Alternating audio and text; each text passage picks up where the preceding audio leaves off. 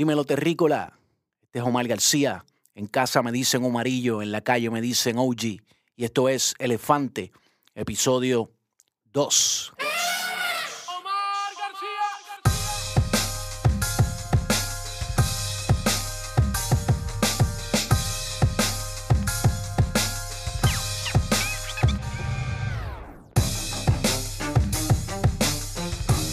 Bienvenidos y bienvenidas todas en donde quiera que se hable, que se cante, que se sienta, que se rapee, que se ría, que se sufra, que se llore, que se haga el amor en español, sea en Bayamón, sea en Carolina, sea en Cabo Rojo, sea en Brooklyn, en el Bronx, en Boston, en Connecticut, en Chicago, en Centro y Suramérica. Gracias por su atención una vez más. Este es Omar García, este es Elefante, el podcast de Omar García. Y este es nuestro episodio número 2. Quiero darle las gracias a todos los que ya escucharon el primer episodio, a los que estaban pendientes, a los que me hicieron comentarios, a los que me hicieron críticas constructivas, a los que eh, llevan mucho tiempo esperándolo y dándome los ánimos y diciéndome que tenía que hacer esto. Desde ahora quiero decirles que eh, como dice la ley de Murphy, todo lo malo que podía pasar pasó, así que ustedes no saben con todas las cosas que tuve que bregar, lo mucho que me tuve que romper la cabeza. Hubo momentos en donde por poco grababa el episodio completo de nuevo. Eh, vamos a ir mejorando sobre la marcha. Ya en este segundo episodio aprendí un montón de cosas que me pasaron en el primero y voy a ir eh, aprendiendo sobre la marcha yo y soltándome y cada vez les prometo que va a ser mucho mejor y me voy a sentir más cómodo haciendo esto, voy a dominar más la parte técnica, así que voy a poder olvidarme un poco más de eso y dedicarme más a lo que quiero comunicar. Sé que hay muchas cosas que se pueden pulir. Yo mismo escuché ese primer episodio muchas veces y sé, yo soy mi mayor crítico, pero una de las cosas que me propuse es eh, no estar ah, pensando dos veces las cosas tanto como muchas veces me ha pasado. Así que decidí lanzar el capítulo así y aquí estamos en el segundo y como les dije, cada vez va a ser mejor. Quiero en esta ocasión, como ya en la primera ocasión hice una breve introducción y le di las gracias a, mucha gente que le quería dar las gracias, quiero en esta ocasión tratar de pues, entrar de lleno ya desde el principio con el tema eh, y quiero empezar exactamente donde lo dejamos. Eh, en el tema anterior voy a hacer una breve síntesis. Eh, hablaba sobre todo sobre las redes sociales. ¿Por qué? Porque las redes sociales son las que inspiraron ese episodio, pero también son las que inspiraron básicamente el título del podcast, Elefante, el elefante en el cuarto.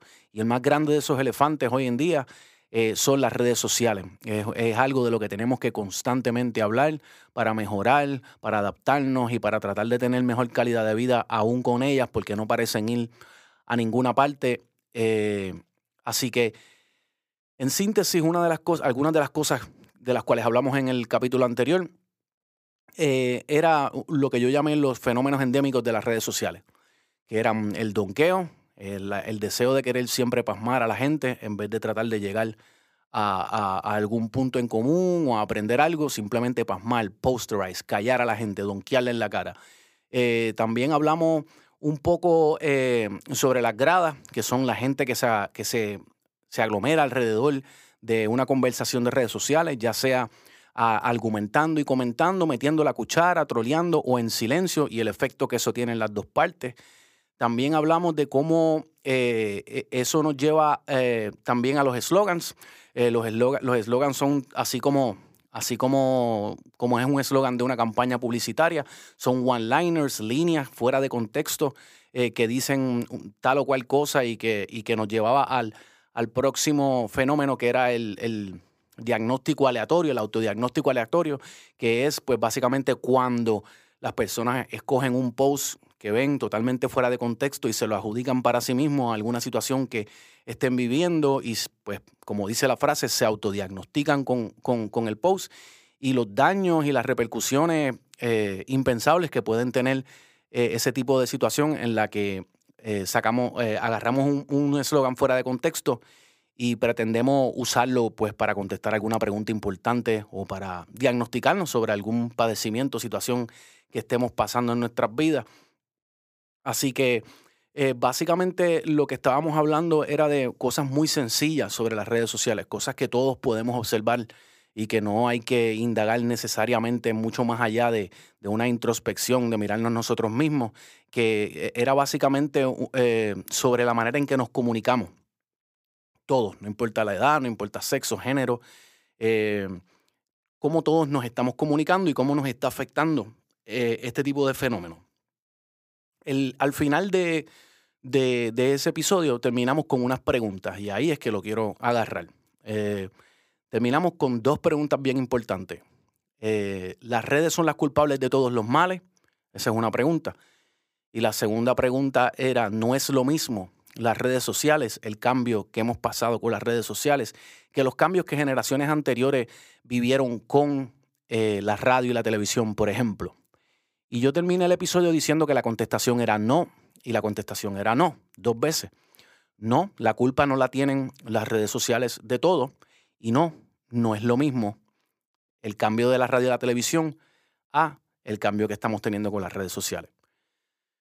La culpa no la tienen las redes sociales de todo, eh, porque problemas sociales de toda índole eh, teníamos antes de que llegaran las redes sociales, así que pues simplemente no se le puede echar la culpa a las redes sociales de todos nuestros problemas.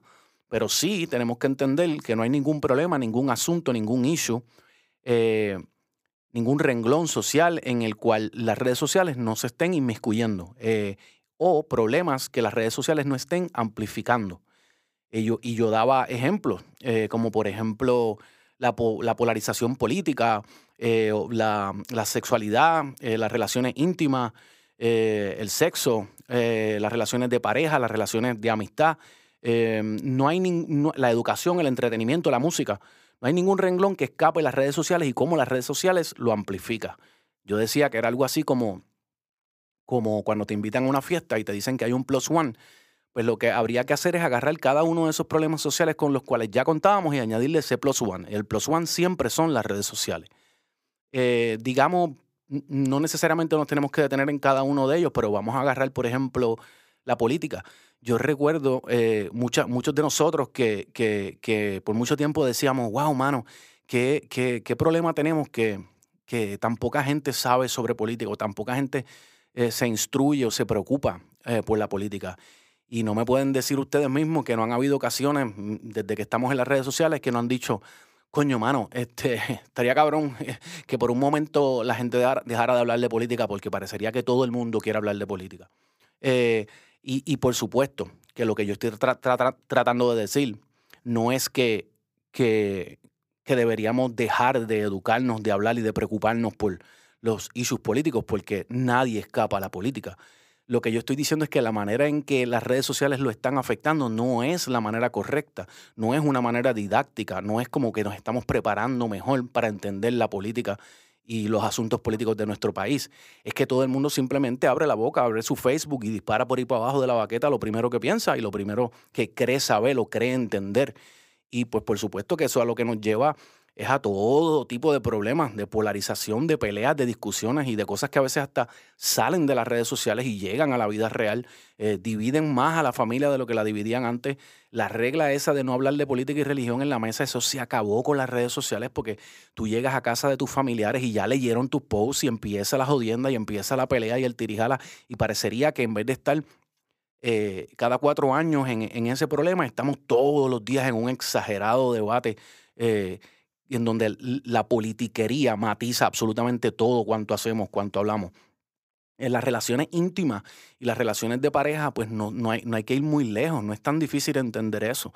Hoy en día muchas relaciones comienzan en las redes, relaciones que duran o relaciones que no. Eh, y hoy en día muchas relaciones eh, tal vez estables anteriormente o estables o que serían estables tal vez sin las redes sociales eh, se ven sumamente afectadas por muchos de, de los aspectos de las redes sociales, pues por el asunto de que nos podemos estar comunicando en secreto con otra persona, mandar fotos, recibir fotos, porque se hacen todo este tipo de acercamientos, porque, porque uno no quiere, por una parte, ser una persona que está todo el tiempo tratando de, de pues, ser psycho, como decimos todos, de estar preguntándole a, a la pareja qué estás haciendo, con quién estás hablando, y tú no le vas a estar pidiendo el password a tu pareja pero a la misma vez tú nunca sabes si la otra parte está en el Messenger, en WhatsApp, haciendo qué o con quién. Eh, así que no podemos negar que a mayor o menor grado las, relaciones interpersonales o de pareja están siendo sumamente afectadas por las redes sociales. Eh, podemos hablar de la educación, eh, porque yo recuerdo una vez tener una conversación con alguien que, una, profesora universitaria, en, la cual le pregunté qué pensaba ella sobre el estado de la educación en el país, de, los jóvenes, en, un momento en el que tenemos acceso a esa maravilla, que eso es un buscador como Google, por ejemplo, en donde, en donde uno simplemente con entrar cualquier pregunta tiene acceso básicamente a toda la información de todos los tiempos, de todos los idiomas. Eh, y versus cuando nosotros nos criábamos que para hacer un proyecto teníamos que ir a tres bibliotecas, teníamos que ir al Archivo Nacional, teníamos que estar dos meses buscando, recortando periódicos, visitando gente, haciendo entrevistas. Hoy día simplemente subes un poquito el dedo hacia la derecha, vas al buscador en Google ahí, pones lo que tú quieras y ahí está. Eh, y yo recuerdo que la, la, contestación que ella me dio, a mí me encantó, fue, era una, una contestación que parecería la de un gurú. Saben que los gurús eso es algo bien, bien fuerte, bien impactante, pero bien sencillo. Su contestación fue, bueno, Omar, lo que pasa es que falta algo entre los ojos de ese muchacho y el Google. Y yo dije, ¿qué es lo que falta? Y ella me dice, una maestra. Y, y, ese es el, y ese es el problema, que nosotros pensamos en algún momento que si le dábamos esa, esa herramienta tan hiperdemocratizada a todo el mundo eh, en la intimidad de simplemente tener acceso a toda la información, los iba a hacer automáticamente más inteligentes. Íbamos a hacer una sociedad eh, mucho más educada. Eh, pero nos faltó eso. nos faltó que, que, el maestro, la maestra, es tan importante para guiar, para, para, ayudar a pensar, para enseñar a pensar, para enseñar a preguntar, para, para ayudar a diferenciar la verdad de la teoría o los hechos de los inventos, de las mentiras, de la ficción. XY. Así que en la, educación ya es bastante claro el, problema que estamos teniendo. No estamos teniendo una sociedad mucho más educada, estamos teniendo una sociedad eh, con, mucho más, em, eh, con, con, una con una información sumamente fragmentada y con un vehículo para disparar y, y, decir que sé y aparentar saber y poder hacer ese acto performático de que aparento ser mucho más inteligente que ayer porque de esto sé hablar y hablo todo el tiempo de esto pero no necesariamente somos una sociedad mucho más educada. Eh, de la pornografía, no quiero hablar ahora porque si no nos desviamos y nos quedamos un capítulo entero en ella, pero ya mismo vamos a entrar un poquito en la pornografía. Eh, pero como, como ven, eh, no, no, hay ninguna área que, que, las redes sociales no toquen, ese plus one. entonces, decir, decir lo mismo, decir que es lo mismo el cambio de la radio y la televisión al cambio que estamos teniendo con las redes sociales es una falsa equivalencia de tamaño proporcionalmente, eh, ¿sabes? Es una cosa, es un disparate. Cuando cambiamos de la, de la radio a la televisión, lo que cambió fue que eh, lo que escuchábamos ahora tenía imagen, ¿verdad? Pero la televisión, como la radio, seguía haciendo ese aparato que tiene básicamente información en una dirección. Tú eres el receptor, la radio y la televisión es el emisor. Desde allá viene la, información, tú la escuchas, tú te educas o tú te entretienes o lo que sea que hagas con esa información, pero tú no hablas con la radio, tú no hablas con la televisión. O sea, no es una conversación interactiva. Así que cuando llegó la televisión, o sea, cuando llegó la radio, cuando llegó la televisión, eso no cambió. Era una, era, una conversación en una sola dirección. Eh, no era un asunto interactivo. Y además de eso, no andaban todo el tiempo en nuestro bolsillo. No podíamos estar 24 horas al día conectados ni a la radio ni a la televisión. Eh, por, por, décadas y décadas, la televisión e, e, era un aparato que cuando llegábamos por las tardes nos sentábamos como familia, se veían las noticias una vez, se veía una película, se acostaba uno a dormir y básicamente hasta el otro día por la tarde no se volvía a ver. Eh, los fines de semana, pues uno se sentaba a ver algún deporte o se sentaba a ver una película o lo que fuese.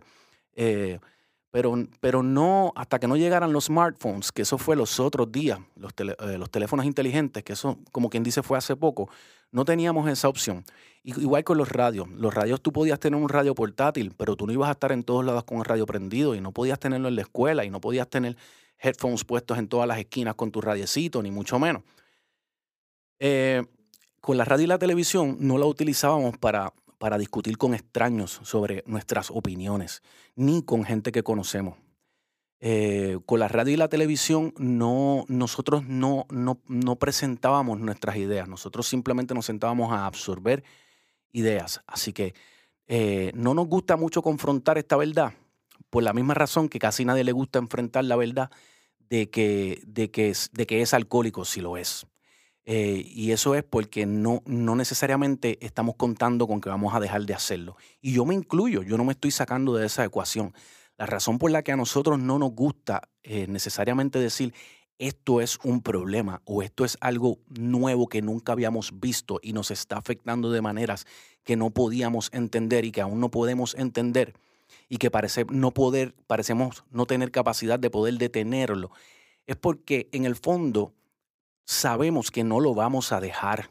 Nadie va a apagar su celular, nadie se va a desconectar de las redes, nadie va a desconectarse del internet. Todo el mundo habla de irse off the grid o de volver a las comunas hippies o de irnos para el campo y lo que sea, pero la realidad es que en el fondo no lo vamos a hacer. Ahora mismo yo estoy dependiendo de las redes para poder comunicarme, para poder eh, eh, eh, distribuir mi, mi, podcast, por ejemplo.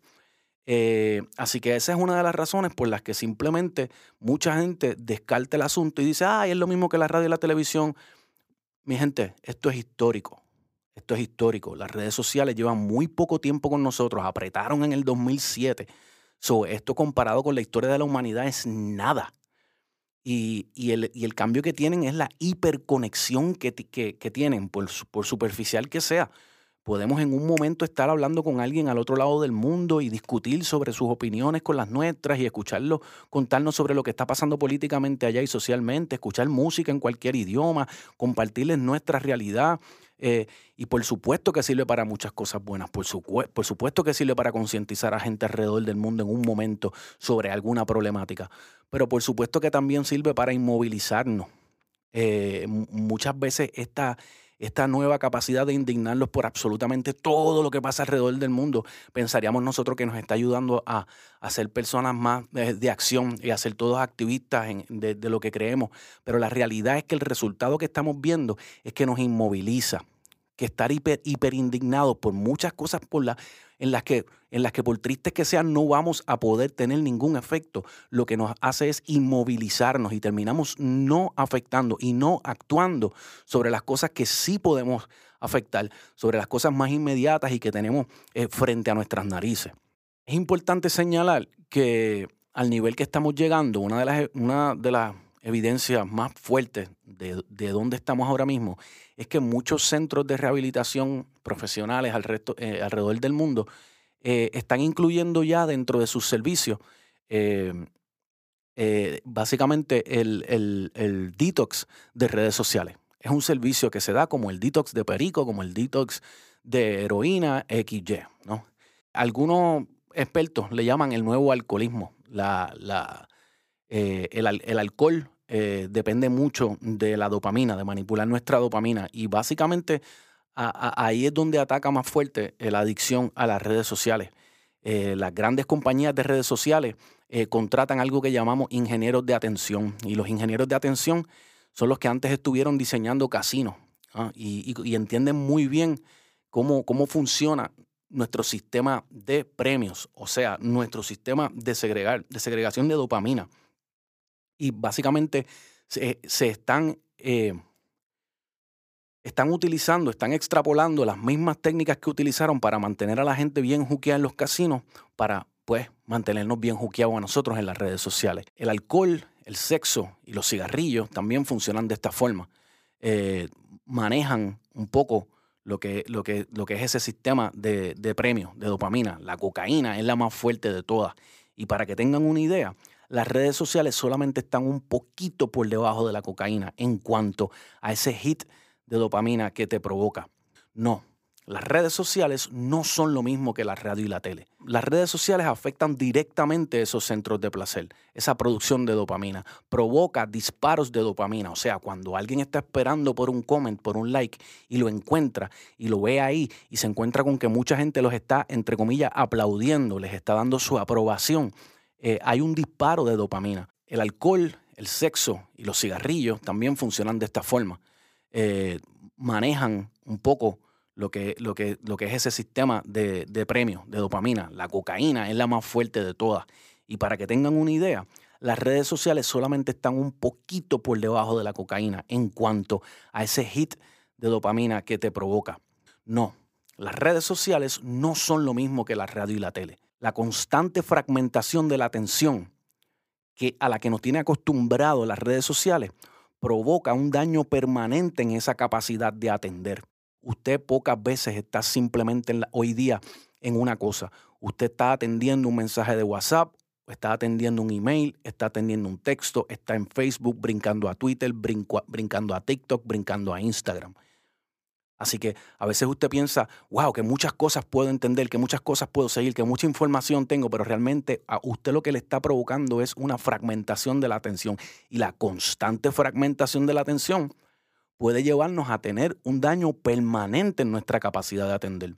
Yo me di cuenta de esto cuando un miembro de mi familia, que yo considero uno de los lectores más voraces que jamás yo he visto, que una persona que sabía leerse 200, 300 páginas en un solo día sentado en un par de ratitos en una esquina, que hoy día tiene computadora, iPad, iPhone, me lo dice, me dice, fíjate, tú sabes que yo me he dado cuenta que ya no puedo, ya simplemente no puedo sentarme a leer un libro y leer 300 páginas, 200 ni 100, porque siento casi como si los ojos se me movieran de una manera más hiperactiva, como, como si simplemente... y yo recuerdo tener la conversación y decirle, mano, porque la página no se mueve, la página no son píxeles, la página no es luz azul, la página no, o sea, la página es el papel quieto y estábamos acostumbrados, acostumbrados a sentarnos frente a ese papel quieto y a esas palabras en tinta e ir poco a poco pasando esa página. Definitivamente una página con tinta y palabra no es lo mismo que una luz que se mueve con píxeles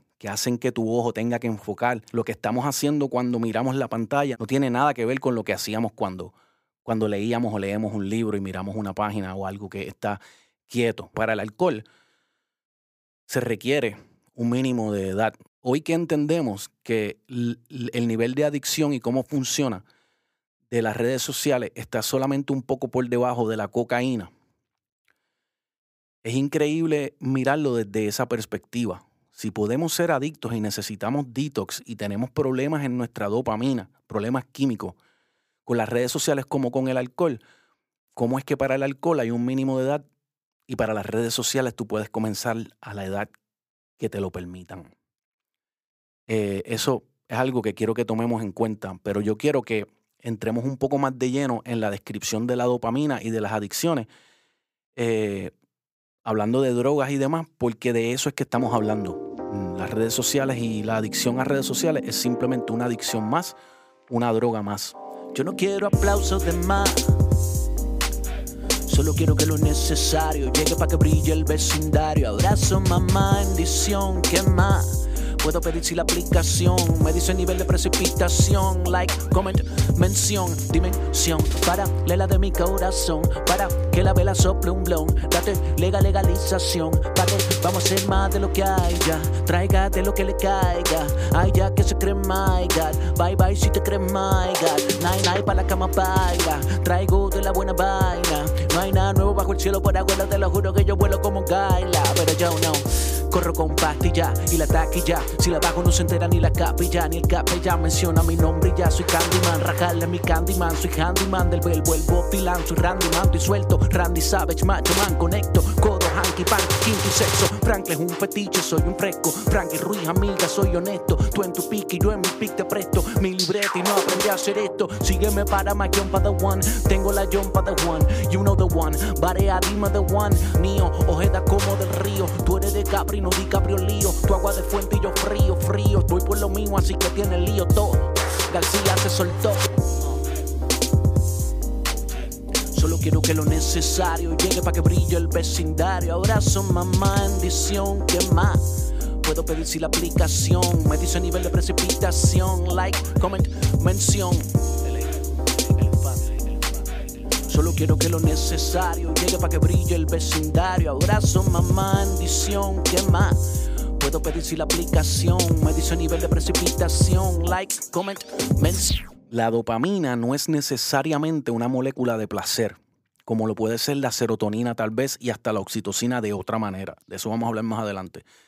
Pero la dopamina, en su significado eh, más actualizado, es una molécula de búsqueda. O sea, es, es, un, es algo que se segrega cuando estamos en búsqueda de. rumbo a, de camino a, hacia conseguir algo. De, eh, alguna gente le dice la molécula de más. Quiero más, novedad, sorpresa, encontrar, buscar. Una manera bien fácil de entender la dopamina es pensando en esa, lo que, lo que podemos llamar de manera bastante eh, eh, ligera, em, la conquista, cuando, cuando tú estás buscando conquistar el corazón o la atención de alguien. Ese momento en donde tú estás tratando de conquistar a esa persona, en, ese momento se segrega mucha dopamina. O, o, incluso en lo que llamamos en, en buen castellano el foreplay, el rumbo hacia el orgasmo, eh, todo lo que sucede antes del acto del sexo. En ese camino se segrega mucha dopamina. Pero por ejemplo, en las relaciones, cuando ya se conquistó, cuando ya esa persona se convierte en tu pareja, puede durar, puede durar eh, hasta 18 meses esa, ese chorro de dopamina. Pero pero la verdad es que empieza a bajar y en ese momento es que empieza a subir la oxitocina. Y la oxitocina la podemos relacionar mucho más con relaciones más profundas, vínculos más profundos, cariño, comprensión, conexión, armonía. Baja un poco la dopamina, pero sube la oxitocina. Ahí es donde se decide si esa relación va a durar más de un año, año y medio, o se va a acabar ahí y era y, y dependía mucho más de ese de ese chorro de dopamina como le acabamos de llamar. El MDMA, que es una de las drogas más populares de los últimos 20 años, mucha gente la conoce como éxtasis o rola. Una de las cosas mágicas que hace y de la razón por la que vuelve a la gente tan eufórica y deseosa de probarla o de seguir haciéndola, no es porque sea tan adictivo ni nada, es porque lo que hace es precisamente agarrar serotonina y mantenerla en un estado anormalmente alto por mucho tiempo. Pero la serotonina naturalmente es algo que dura bien poco. Por ejemplo, es algo que tú segregas en el orgasmo. Y el orgasmo, como todos sabemos, dura bien poco versus el foreplay. ¿Ves?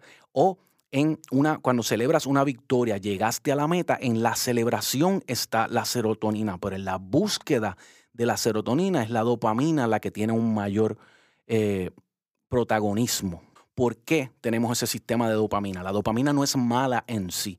Al, contrario, sin la dopamina no estaríamos aquí. La dopamina es algo que evolutivamente desarrollamos porque necesitábamos en los momentos en donde éramos, digamos, por decirlo de alguna forma, ¿no? Salvajes, cavernícolas, cuando éramos eh, hunter-gatherers, éramos gente que vivíamos de la casa y todavía no había agricultura y para, nosotros poder sobrevivir como especie y llegar aquí hoy y reproducirnos y demás, necesitábamos un sistema de recompensas que nos ayudara a ir tras los elementos que no teníamos, en la búsqueda de aquellas cosas que necesitamos pero que no tenemos. Es una, una forma natural de motivación. Por eso después de tantos miles y miles de años, eh, eh, tenemos ese sistema en su lugar, pero no tenemos necesariamente aquellas necesidades porque lo tenemos todo más a la mano. Pero aún así tenemos el mismo sistema de dopamina y tenemos que en cierta medida satisfacerlo. Una de, una de las formas de entender cómo la dopamina se desarrolla naturalmente es, eh, lo voy a decir así, me perdonan, este, esto no es para niños, satisfacer la bellaquera cuando estamos bellacos o comer cuando tenemos mucha hambre o tomar agua cuando tenemos mucha sed. O ganar cuando tenemos una meta, lograr la meta, llegar a la victoria. Esas son las maneras más naturales, más comunes de naturalmente desarrollar dopamina.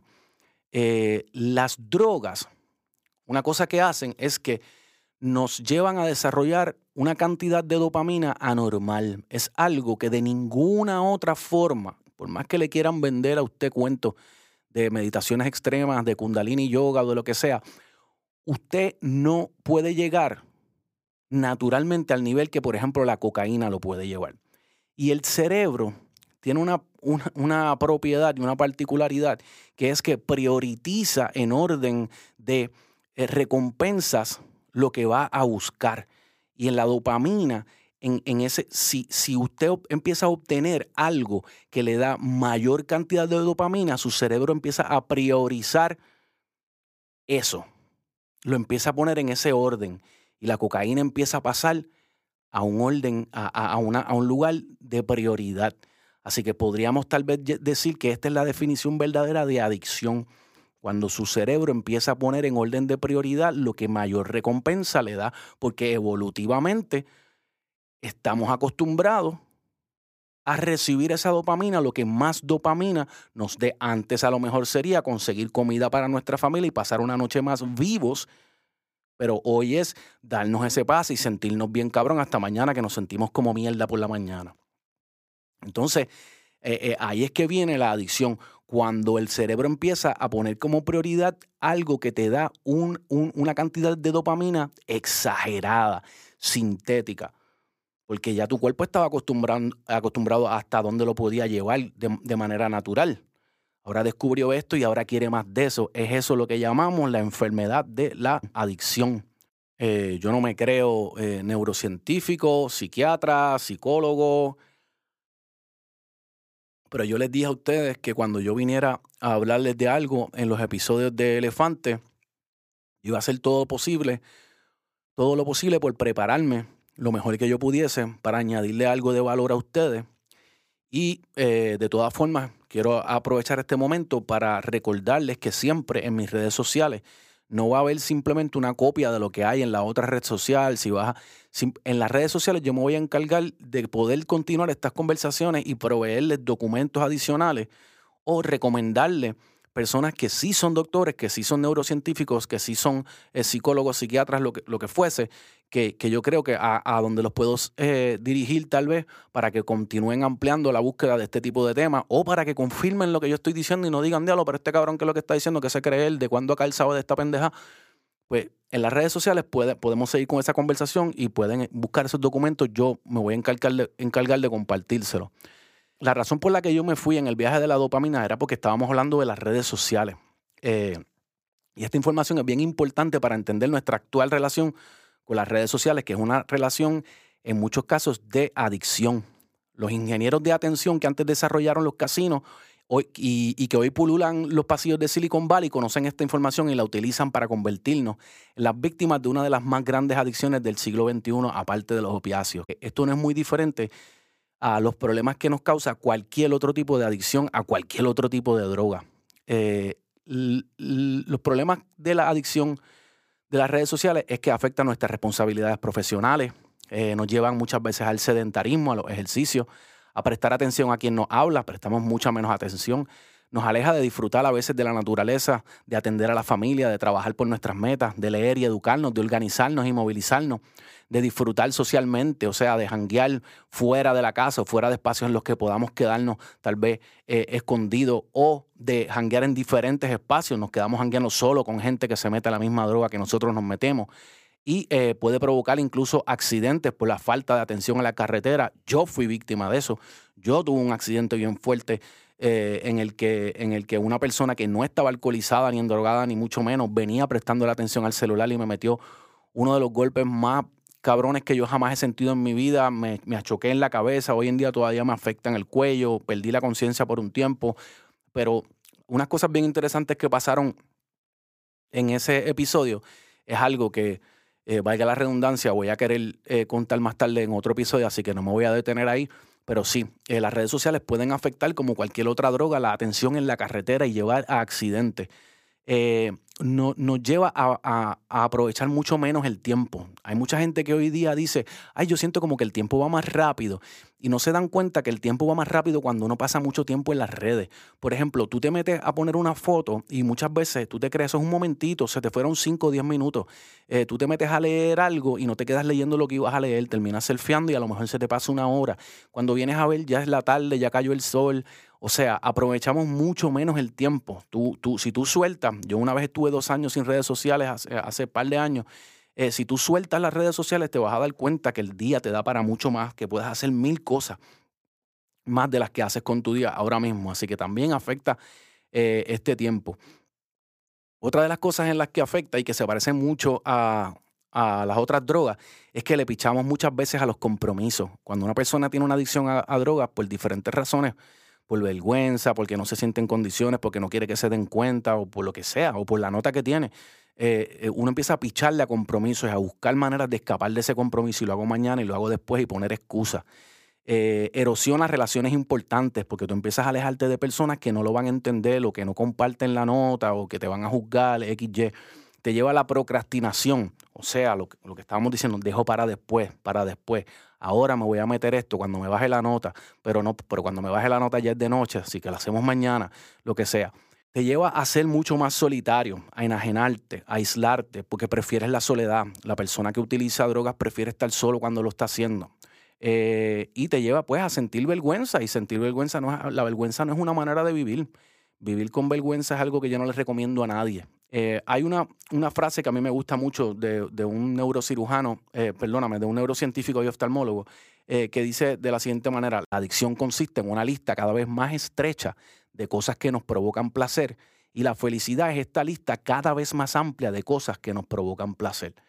O sea, que la adicción va totalmente en contra de la felicidad, de lo que podemos conocer como felicidad. Porque cuando tú empiezas a volverte adicto, ya las cosas que no son, que tú no puedes disfrutar mm, eh, bajo los efectos de esa droga, las empiezas a echar por un lado. Cada vez te gustan menos cosas, cosas que no tengan que ver con la nota. ¿Ves? Y, con, y, y se es feliz cuando esa lista de cosas se crece porque naturalmente disfrutas de más cosas, disfrutas de la naturaleza, disfrutas de la gente, disfrutas de leer, disfrutas de ir al museo, disfrutas de ver cine, disfrutas de hacer ejercicio, disfrutas de conocer gente, disfrutas de tu trabajo, XY. Tengo muy poco por probarte, todo por probar y tanto por contarte. No lo hago por amor al arte, que si lo reprimo es todo náusea, Sartre. Permítame enseñarte cómo se transmuta la palabra en plomo. Oye, hoy nada de tono, coronas de tono. Si la baja en aerosol, agujerean tu ozono. Ni cuento de monarco, de más guapo en la comarca. Esto no es quien tenga más marca dale marca. Este momento por ahí en tu calendario, pon el día en que por fin subió la vara y empezó el calvario. Después de esta habrá limpieza, ni participes hablándome de tu pieza. Eso anticipa lo poco de tu destreza y precipita mi coco con lo que pesa. No necesito este loco ni un poco de cordura. Si la cordura es la canción uniformada y pura, si de aventura el corazón tiene en una fisura, la aventura es desangrarme de formas y figuras. Y figuras con los efectos nocivos que acabamos de describir, adicción, lo, obviamente nocivo, eh, aún así es un problema que queda en nuestras manos, es un problema que yo te puedo aconsejar, pero está en tus manos tomar la decisión. Tú decides el tiempo que le quieres dedicar a las redes sociales. Tú decides si quieres permitirte caer en esa adicción y a qué nivel tú vas a permitir que, que, las redes sociales te juqueen a ellas y, y básicamente secuestren tu sistema de recompensas o de dopamina la, otra cara del problema, que realmente es mucho más eh, nefasto o siniestro y, que, y, es porque no está necesariamente únicamente en nuestras manos. Aquí entran otros personajes en juego que no somos solo nosotros. Eh, el modelo de negocios que existe tras las redes sociales. Podemos, podemos especular de si es algo maligno, malintencionado malicioso y cuáles son las intenciones últimas de esta gente. Pero para efectos de, este episodio y para, y para efectos de lo que nosotros sí podemos controlar, lo vamos a describir como un modelo de negocios que es el que, rigen las que rige las redes sociales. Y este modelo de negocios utiliza como herramientas eso que conocemos y que hoy día lo escuchamos en todas partes, los algoritmos. Y, y eso que conocemos como los cookies y eso que conocemos como third parties, ¿verdad? Eh, esas letras pequeñitas que le firmamos a Mark Zuckerberg o a cualquiera de esta gente eh, eh, que, dice, que le estamos dando permiso para, para, para ser dueños de nuestra data y vendérselos a terceros. Lo que significa es que cada segundo que tú estás pasando frente a las redes sociales, la que sea, incluyendo Google, em, están mirando y están tomando diferentes datos que pueden llegar a ser hasta 70 puntos diferentes para eh, básicamente tener un perfil de quién tú eres y poder venderle esa data a las compañías que creen ellos que se pueden beneficiar de una personalidad como la tuya.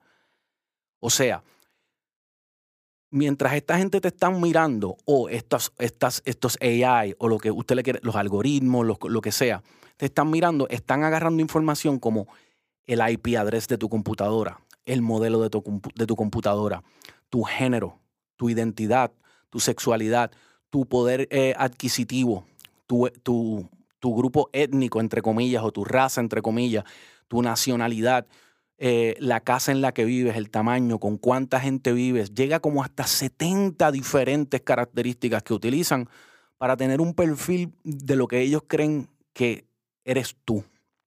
Y eso es lo que se llama vender la data a terceros. Tus cualidades o características básicamente son la data de acuerdo a las búsquedas que tú haces y se la venden a terceros y esos terceros son esas compañías. No se limita esto a, la compra y venta en el mundo virtual porque esto es algo que luego extrapola al mundo real. Cuando tú sales, tú, tú, tú compras muchas veces y buscas y tu atención se dirige muchas veces hacia lo que entendiste o viste en las redes sociales. Pero aún así, más allá, aunque tú digas que no, aunque nos neguemos, tú no necesitas comprar nada para estar eh, básicamente sirviéndoles económicamente a ellos, porque tu atención es la moneda. ¿Y a qué me refiero? Eh, eh, hoy día esas compañías dependen de posicionamiento en las redes sociales y el posicionamiento depende directamente de la cantidad de atención que la gente les da. Así que el tiempo que tú le dediques a un producto, tú lo compres o no, tú, e, durante ese tiempo tu atención es la moneda. Así que sin darte cuenta puedes estar haciendo más rico a corporaciones o compañías en las que tal vez tú no crees o que van en contra tal vez de todo lo que tú piensas.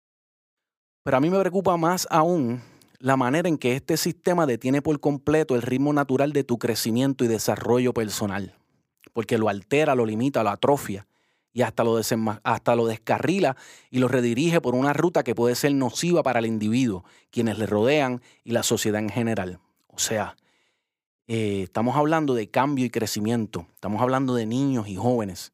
Eh, la etapa de nuestros primeros 7 a 10 años de vida es un periodo crítico, somos esponja, es un periodo definitivo. En esta etapa se desarrollan pasiones, talentos, inclinaciones, aunque también se desarrollan traumas estas pasiones y estos talentos nos van a llevar por caminos insospechados a, aventuras increíbles y a, nutrirnos de, experiencias increíbles y a tal vez a aportar a la sociedad eh, un montón de cosas bien lindas y bien importantes. Y estos traumas pueden definir o afectar o limitarnos en múltiples escenarios de nuestra vida de maneras que todos conocemos hoy en día gente que muchas de las cosas que hace o que deja de ser tienen que ver con un trauma que se desarrolla en uno en, en, esa etapa tan temprana de la vida.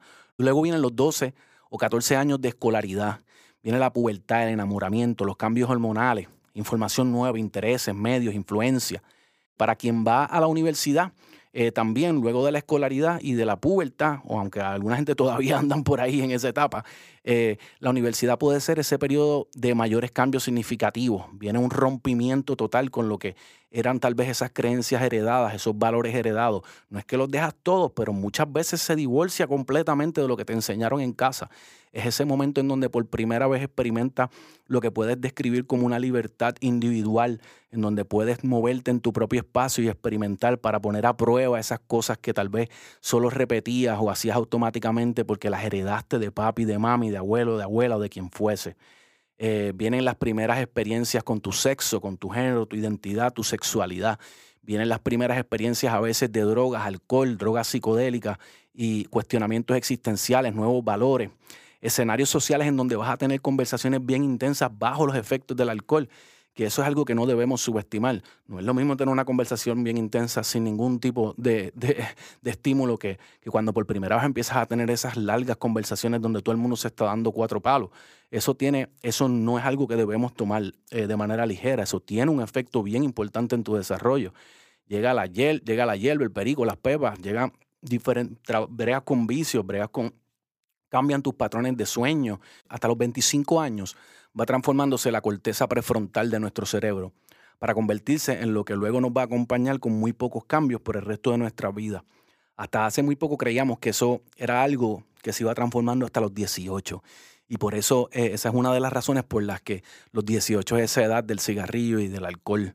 Eh, no la única, pero es una de las razones porque creíamos que hasta los 18 era que se iba transformando la corteza prefrontal.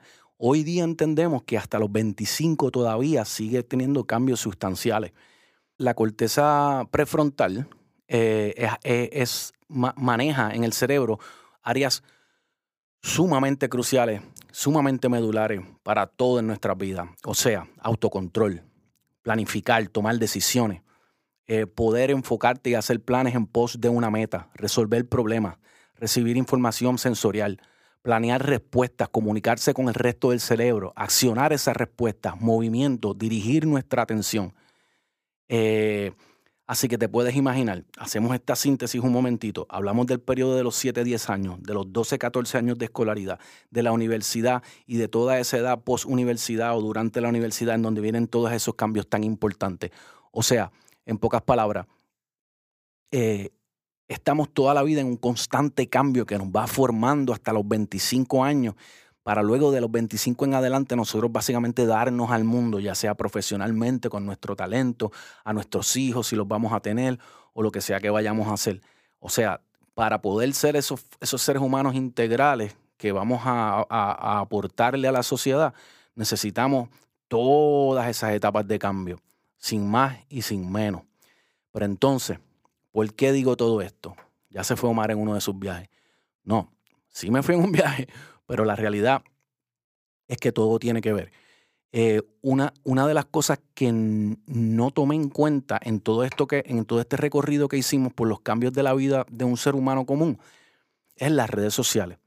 Si a todo, si a, si a todo ese proceso que nosotros estábamos hablando, tú temprano en el juego le añades las redes sociales, hay un efecto bien importante que lo estamos viendo hoy día. Esos algoritmos, esos AIs, esos cookies, esas compañías, eh, asumen que saben quién usted es. Vamos a dar un ejemplo.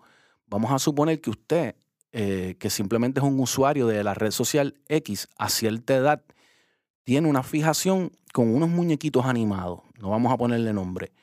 Y, de momento, usted está un año en donde lo único que usted hace en cuanto a búsqueda, compartir, a postear, lo que fuese, su única interacción con las redes sociales es alrededor de ese muñequito animado. Pues aunque usted tenga un montón de grises y matices y sutilezas y estén pasando otras cosas en su vida, eh, eh, eh, esos ingenieros de atención entienden que ese es usted y por lo tanto van a seguir presentándole, vendiéndole y creando un universo alrededor del suyo en base a ese muñequito animado, lo que garantiza que tal vez el proceso de crecimiento y cambio que usted iba a tener va a ir ahora mucho más lento, que a lo mejor va a pasar más tiempo empeñado en el muñequito versus a lo mejor algo que era un follón que se le quitaba en medio, en un año, en año y medio. ¿Ve? ¿Ve por dónde voy? Eh, si tan pronto entran temprano en función estos ingenieros de la atención, los cambios naturales que usted tenía o debía sufrir por, durante su vida se van deteniendo. La, la, confrontación con opiniones diversas, la, información totalmente inesperada, eh, ah, la, diversidad de información y de, y de contenido, como decimos hoy en día, se puede empezar a detener porque ellos empiezan a responder a su búsqueda. Es como si usted busca, ve solamente videos de perritos, pues va a parecer que lo único que hay en las redes sociales son videos de perritos. Y no es así. Mm, en, sus redes sociales lo único que hay son redes de perritos, porque según ellos, usted es una persona que lo único que ve son perritos. Yo puedo, por ejemplo, tener eh, un fetiche, por llamarlo de alguna manera, con ver muebles. Con, con, ver muebles, pero yo no voy a comprar muebles. Yo tengo un apartamento pequeño donde no me caben los muebles y yo no estoy invirtiendo dinero en muebles pero a lo mejor eh, eh, lo que ellos entienden es que yo soy una persona que mi interés mayor son los muebles, así que me van a seguir poniendo muebles y más muebles por todos lados. Eh, yo quiero decirles esta frase un momento y después le digo quién la dijo. Tu primera obligación en la vida es contigo mismo, así que necesitas perspectiva para conocerte y para crecer. Mínimo, aléjate por completo de las redes sociales, incluyendo WhatsApp, por seis meses. Y ustedes pensarían que a lo mejor esto lo dice alguien que es anti redes sociales, anti tecnología, algún viejo aburrido que nunca ha hecho nada cool. Pero esto lo dice Jaron Lanier. Jaron Lanier es considerado el padrino de la inteligencia artificial y es un total insider de Silicon Valley. Así que es alguien que viene de ese mundo y que está hace tiempo alertándonos de lo que está pasando y de lo que él describe como un modelo de negocios. Incluso Jaron Lanier dice No, ellos no son malos, ellos son morones. Y cuando él dice que son morones, se refiere a que del punto de vista de negocios, el efecto tan nocivo que van a estar teniendo en la sociedad por los próximos 10, 15, 20 años va a repercutir en que no van a tener a quien venderle luego su producto. Necesitamos perspectiva, mirar el mundo sin que nos estén mirando de vuelta para vendernos algo. Y una cosa bien importante es que la generación que más utiliza las redes sociales es esa que termina los 25 años. Y es a los 25 años que termina de desarrollarse la corteza prefrontal. Así que ya tú llevas a lo mejor 10 años metiéndole a las redes sociales. Me voy a detener aquí un momento para hablar de cuán nocivo puede ser para los jóvenes la relación con el sexo. y voy a hacer una anécdota bien sencilla. Eh, la generación mía y yo y muchas otras generaciones más tempranas, para tener acceso a la pornografía, teníamos que pasar por tremenda misión. Yo recuerdo, nosotros teníamos que conseguir primero quién se, atreve, quién se atrevía a decirnos que su papá tenía una revista y quién se atrevía a romperle una página a la revista para traerla al salón, para prestármela, para poder verla. Eh, la misión que era para nosotros poder, mm, eh, cuando, cuando esas hormonas empezaban a, eh, a, estar en estado de ebullición, poder ver una mujer desnuda, un hombre desnudo, era algo que era una misión, ¿tú me entiendes? Eh, y, el hecho de que hoy día, si tú tienes acceso a Internet y un device y un gadget donde, donde accesar al Internet, ya puedes ver, no digo yo una mujer o un hombre desnudo, porque eso no es malo. Digo yo, todo tipo de, de, fetiche, de, de, de categoría, de, de sexo.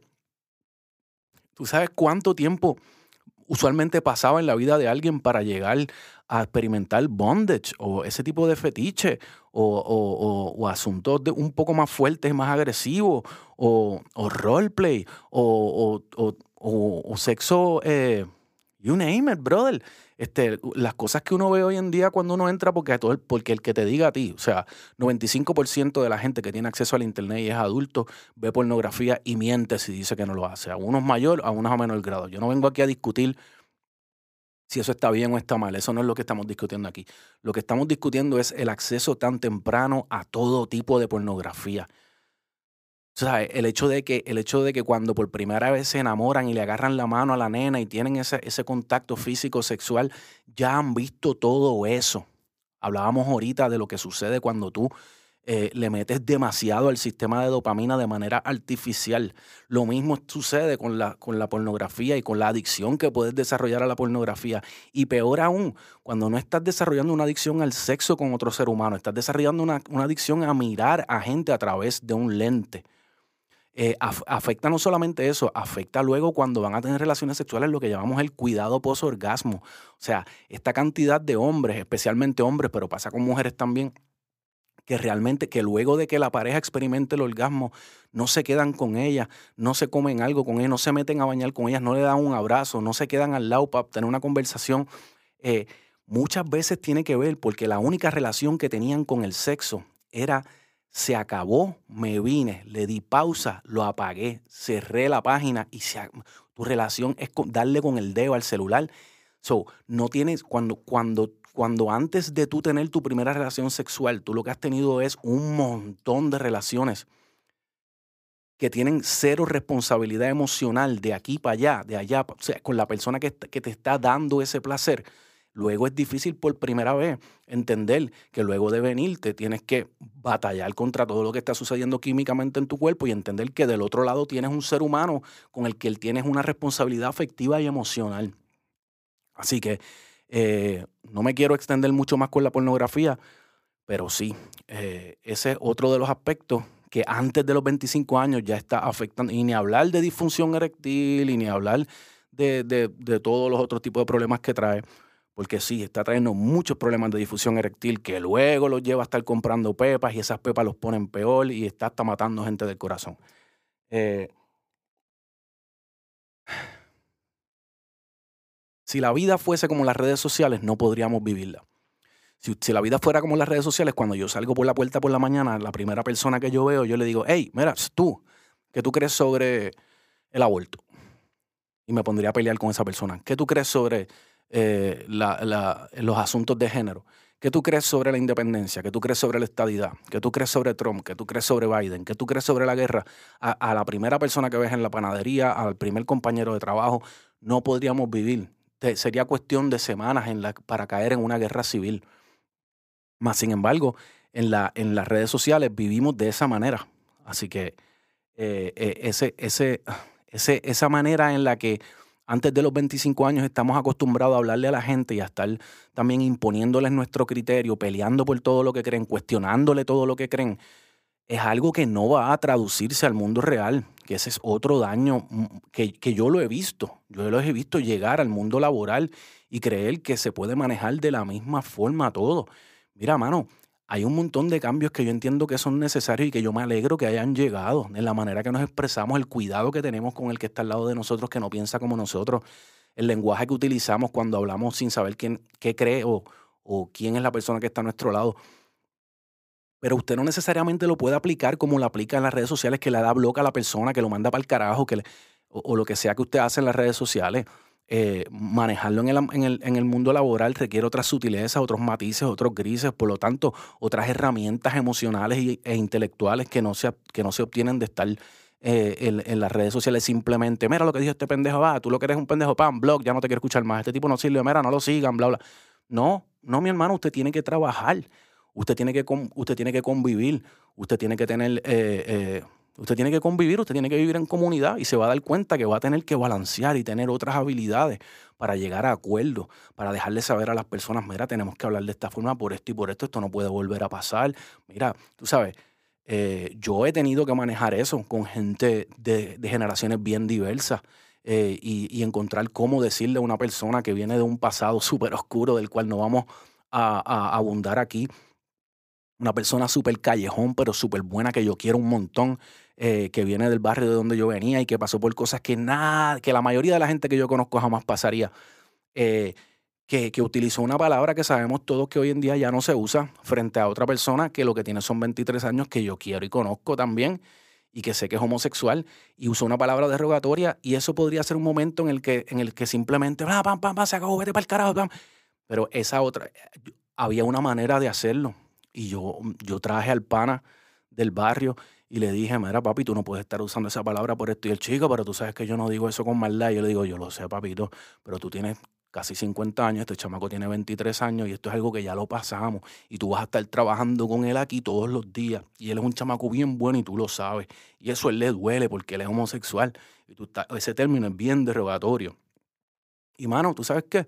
El chamaco fue a donde él, se le metió por detrás, le dio un abrazo, le pegó y se le pegó al oído y le dijo, tú sabes que yo te quiero mucho, ¿verdad? Y el otro muchacho se viró y le dijo, claro que yo lo sé, y le dio un abrazo y fueron amigos forever. Y, y, colorín colorado el cuento se ha acabado. Pero eso no es lo mismo que lo que estamos haciendo en las redes. Así que hay un montón de herramientas que no estamos desarrollando cuando estamos los primeros 25 años de nuestra vida eh, interactuando con el mundo eh, casi exclusivamente a través de las redes sociales no se limita esta interrupción del cambio eh, a los niños y a los jóvenes, aunque, aunque sí en los niños y en los jóvenes es que tiene este peligro de, entrar en acción mucho antes de que se complete ese desarrollo. El tema de la extrema polarización y la proliferación de la rigidez de pensamiento, el pensamiento de culto, la tribalización, la otredad, la cultura de la cancelación, el fanatismo, los grupos extremistas y las teorías de conspiración de todo tipo es un tema que afecta a todo el mundo y en gran medida afecta más a un grupo de gente que pasan de los 30 años y llegan hasta épocas de eh, eh, hasta la tercera edad o hasta la gente que está retirada y demás. No existe, es bien importante que, que entendamos que no existe un solo Google, eh, ni un solo YouTube, ni mucho menos, y mucho menos pues un, un solo Facebook, un solo Instagram, un solo Twitter. Eh, eh, estas redes sociales o, estos buscadores no son como los periódicos, que todo el mundo vemos, eh, compramos el mismo periódico por la mañana y lo leemos.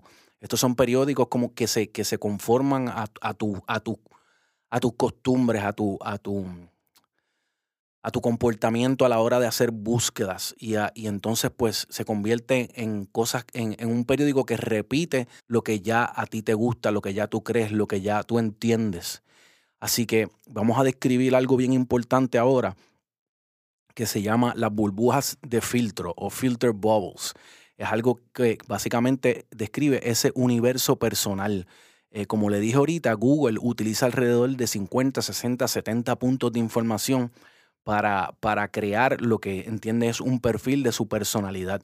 Y esto nos lleva a crear una burbuja de filtro, literalmente vivir en un universo muy personal. Los resultados de las burbujas de filtro no solo crean un perfil de tu personalidad, sino que también lo cruzan con otra gente que entiende el algoritmo que es más afín contigo, con tus gustos, ideas, con tus preferencias. De esta forma va creando una tribu, un grupo de fans, un culto, tu corillo de friends, tus seguidores, o sea, un cuarto de reverberación donde todos creen igual que tú y aplauden o aprueban todo lo que escribes. Así que primero están las burbujas de filtro, que según ese universo personal lo cruzan con gente que tiene una burbuja de filtro parecida a la tuya y se crean los cuartos de reverberación, los echo chambers, donde básicamente yo utilizaba una frase en un proyecto que yo hice con DJ Predator que se llama Post Rap. Eh, en una canción que se llama La Revolución es Adentro, hay una frase que yo utilizaba que decía, eh, están satisfechos con la atención y el vitoreo de aquellos que creen en lo mismo que yo creo. O sea, creamos este universo personal en donde se acerca solo gente que ya de por sí tú sabes que creen, entienden y aplauden lo que tú crees, lo que tú piensas. Eh, gente con tu afilación política, gente que te da like, gente que te aprueba, gente a quien le ofende lo mismo, le indigna lo mismo que a ti, gente del mismo nivel de educación que tú, con gustos musicales similares, gente de tu misma clase social o con tus mismos valores y creencias, gente con tu misma religión. Eso es tu cuarto de reverberación. Es un eco de tu propia voz. Son tus ideas dichas de vuelta por otra voz. Tus ideas dichas por otra voz para que le devuelvas el aplauso que te dieron por compartir la misma idea que ahora tú compartes. Eh, y, y, estos cuartos de reverberación nos llevan a una cosa que se llama el confirmation bias o la reafirmación de tu verdad. Eh, ese cuarto de reverberación creado por la burbuja de filtro eh, y la selección cruzada del algoritmo no hace otra cosa que generar una constante confirmación, una reafirmación selectiva de lo que entiendes tú por la verdad. Buscar una confirmación constante de la verdad es algo muy natural, pero es una zona de confort que, nos que no nos ayuda a crecer nada y no nos ayuda a aprender nada nuevo. Pasa con las supersticiones, pasa con las creencias religiosas, con las ideas y las ideologías políticas, pasa con las teorías científicas o las teorías de conspiración. Todos queremos que las ideas que nos dan cierta certeza del mundo en el que vivimos sean ciertas y sean, se nos sean, sean constantemente confirmadas para nosotros por hechos, con evidencia, por datos o por otras personas. Así que cuando tú creas ese cuarto de reverberación en donde constantemente la gente está seleccionando la misma información que confirma lo que ya tú entiendes, te da esa sensación de seguridad. La existencia de Dios, la justicia divina, el calma, la eficiencia o el fracaso del capitalismo, la condena o la promesa del socialismo, la existencia o la, inexistencia extraterrestre de vida inteligente más allá de, nuestra, de nuestro planeta, las propiedades curativas de algunas dietas, alimentos, prácticas, hierbas. Todo esto es información que a nosotros nos gusta que nos confirmen constantemente. Le tememos a, información que nos vaya a convencer de que todo lo que hemos creído es mentira. Pero en estas eh, eh, en estos cuartos de reverberación, eso es casi imposible, encontrarnos con información que nos lleve la contraria, que nos enseñe otro lado de la moneda, que nos ayude tal vez a entender si estamos viviendo en una mentira para dar un paso hacia adelante. Lo hacemos todo el tiempo, priorizamos y preferimos, nos enfocamos en aquello que confirme lo que creemos ya saber. En el mundo material, en el diario vivir, si estamos bien despiertos, receptivos y vulnerables, hay siempre una oportunidad de que se nos caigan algunos de estos ídolos, tótems de verdades inamovibles. Se cruza uno con gente que confrontan estas verdades sagradas. Tropieza uno con eventos que ponen a prueba estos dogmas. En las redes, en las redes sociales donde hablamos para donkear y recibir ese aplauso de la gente que, que conforman nuestro cuarto de reverberación, nuestro propio y personal culto de eso mismo que yo dije, el confirmation bias crece cada día más rígido. Ya luego de pasar por la burbuja de filtro, tu grupo de aduladores tiene frente a sí una selección de artículos, personajes, documentos, analistas, periodistas, payasos y fotutos que muy pocas veces divagan fuera de las líneas permitidas por el eco al unísono de tu propia voz y su verdad lapidaria y fatal. Y un caso me viene a la mente, la victoria presidencial de Donald Trump y todas sus secuelas sociales. Cuando Trump ganó, Cuando Trump se lanzó a la candidatura, la gran mayoría de la gente que tiene pensamiento de inclinación liberal o de izquierda o, como le, o progresista, como le quieran llamar, se miraba la cara y decía, se miraban unos a otros y decían, esto es un chiste, esto es un performance, este tipo jamás va a ganar. Y ganó la candidatura republicana. Luego decían, esto, esto es un chiste, este tipo jamás va a ser presidente. Y el día que se hizo presidente, era, era, era bien impresionante ver cómo la mitad de un país y de un grupo de ideas se sorprendía como, si, como algo que salió de la nada, como, cómo pasó esto, en qué momento fue que sucedió esto, cómo no me di cuenta. Y aquí viene la importancia de los cuartos de reverberación, de la burbuja de filtro y del confirmation bias. Claramente, si nos dejamos llevar por los votos, la mitad de un país de 300 y pico de millones de habitantes votó por ese individuo. Lo que significa que la mitad de ese país probablemente estaba viviendo en, un, en, en una burbuja de filtro, en un cuarto de reverberación, totalmente distinto a la otra mitad, porque no es un solo periódico y la gente que la gente con la con la que la, con, con, la que cierto grupo interactuaba eran gente que creían lo mismo, compartían la misma información, todos pensaban esto jamás va a pasar. Mientras que las otras personas estaban viendo algo totalmente diferente.